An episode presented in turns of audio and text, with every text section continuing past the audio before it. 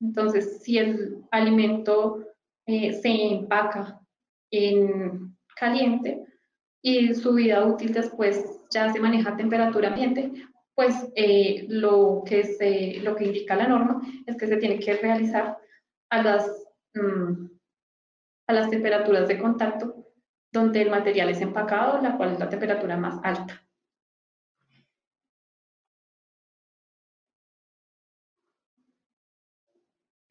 Para envases plásticos que eh, estén destinados a estar en temperatura ambiente, el ensayo se realizará durante 10 días a 40 grados centígrados.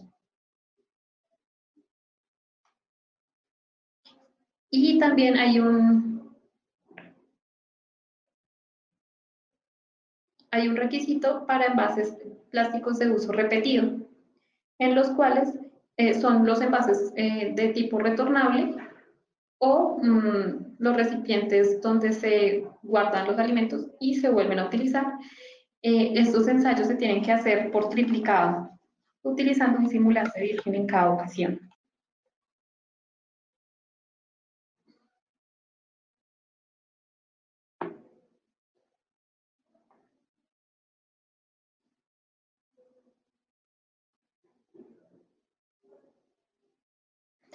En cada una de las resoluciones eh, se indican cuáles son los límites de migración que el recipiente plástico, bueno, el recipiente de cualquier material que esté en contacto con el alimento puede tener mm, para, para que sea, eh, para que pueda ser distribuido.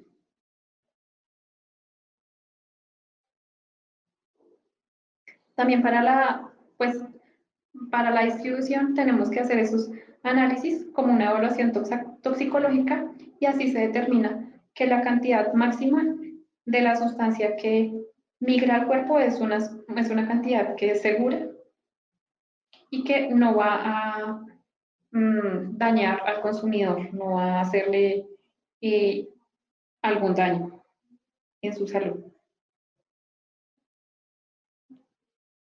Y como les decía, pues igual también se tienen las, listas positivas de las sustancias eh, y estas listas eh, son, son sustancias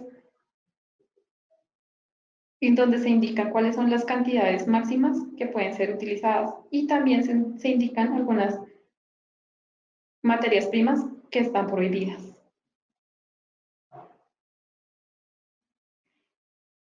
Pueden haber sustancias eh, autorizadas como monómeros, algunos antioxidantes, antideslizantes, plastificantes y los cuales están reconocidos por su número de registro CAS.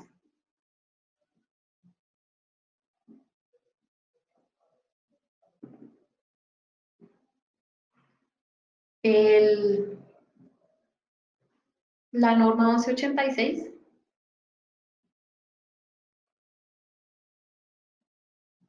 indica, eh, bueno, esta es la, la figura que indica que esos materiales son seguros para uso con alimentos y que no van a transmitir sustancias peligrosas que puedan poner, poner en peligro la salud humana. Vamos a hablar de algunos, eh, de algunos monómeros que son conocidos y que mm, pueden llegar a causar algunas enfermedades y estos son detectados únicamente mediante la migración específica. El bisfenol A es un disruptor endocrino, lo que hace que eh, modifique la interacción, de la interacción de las hormonas en el cuerpo humano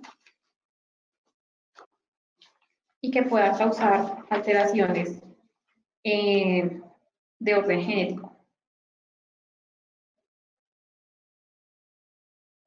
También se conoce que, este, que el bisfenol A puede eh, ocasionar diversos tipos de cáncer Este bisfenol A es un monómero que se utiliza en la producción de plásticos de policarbonato y que es utilizado frecuentemente en los chupones de los biberones. Entonces, eh, y también en, los compuestos plásticos de, policarbonato. Eh, hace algunos años se detectó esto y entonces los biberones o manilas eh, ahora tienen que tener un sello de que están libres de bisfenol A.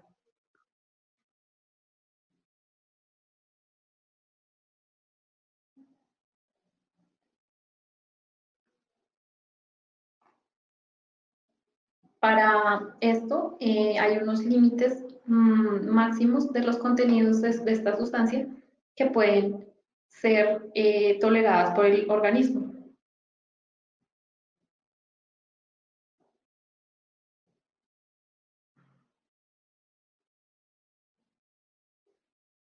Los talatos son utilizados como plastificantes en los vinilos. Eh, estos hacen que el plástico sea más flexible, entonces muchos productores de plásticos lo utilizan debido a que hacen que el plástico sea más fácil de moldear. También le da más, durabilidad al polímero y eh, tienen características como que se pueden, mm, se pueden, eh, son más durables para este tipo de plástico. Y me aportan características también a los plásticos como un fijador. Como efectos negativos también este actúa como, eh, como un disruptor endocrino, lo que hace que eh, afecte la producción hormonal. Actúa también como un, como un agente carcinógeno y también puede eh, provocar problemas endocrinos, causando malformaciones en niños. Eh, es muy conocido de pronto también en, en juguetes para los niños menores de 6 años, que, el, que los juguetes, como los niños se lo llevan a la boca, los eh, esté prohibido eh, para niños muy pequeños.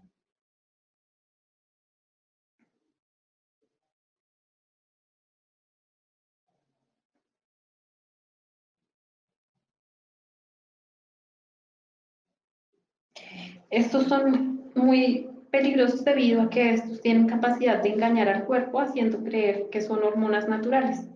Y entonces eh, lo que causan, causan un gran impacto a la salud, como obesidad y asma para los niños. Entonces, por eso ya los juguetes también tienen que estar, hay normas eh, a nivel de Latinoamérica donde se indica que los talatos están prohibidos en juguetes para niños muy pequeños.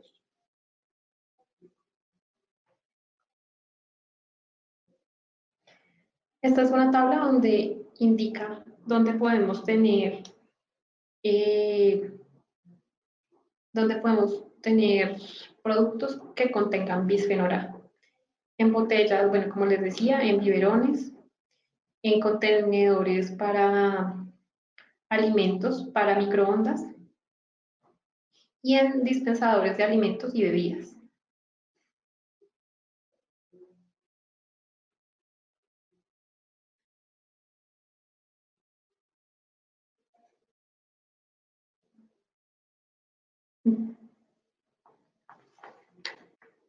También eh, otros, mm, otros componentes de migración específica pueden ser el ácido tereftálico, el ácido maleico, el butadieno, las aminas aromáticas, los isocianos y el aceite de soya epoxidiado, los cuales son algunas sustancias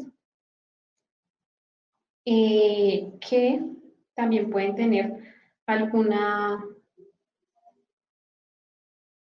los cuales pueden tener mm, problemas para el ser humano debido a que se utilizan con frecuencia en materiales en contacto con alimentos. ¿Cómo se puede saber si el producto tiene que ser eh, ensayado bajo, un bajo eh, alguna norma de migración específica?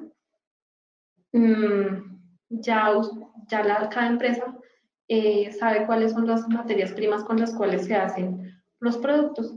Entonces, lo que tiene que evaluar la empresa es si el producto tiene alguna sustancia con algún límite de migración.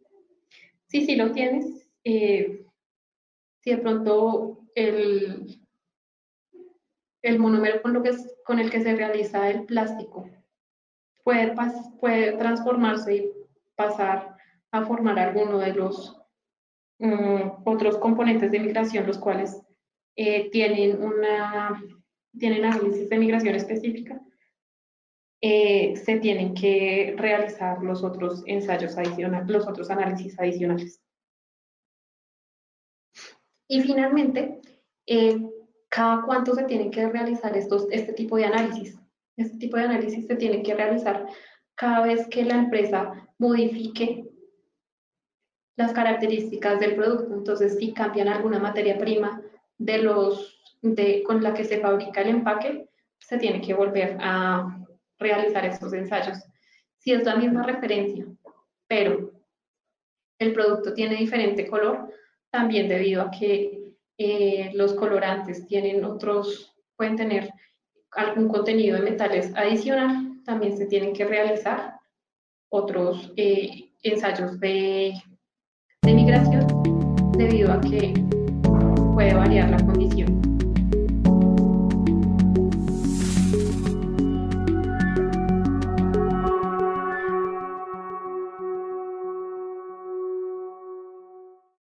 Gracias por haber escuchado nuestro podcast.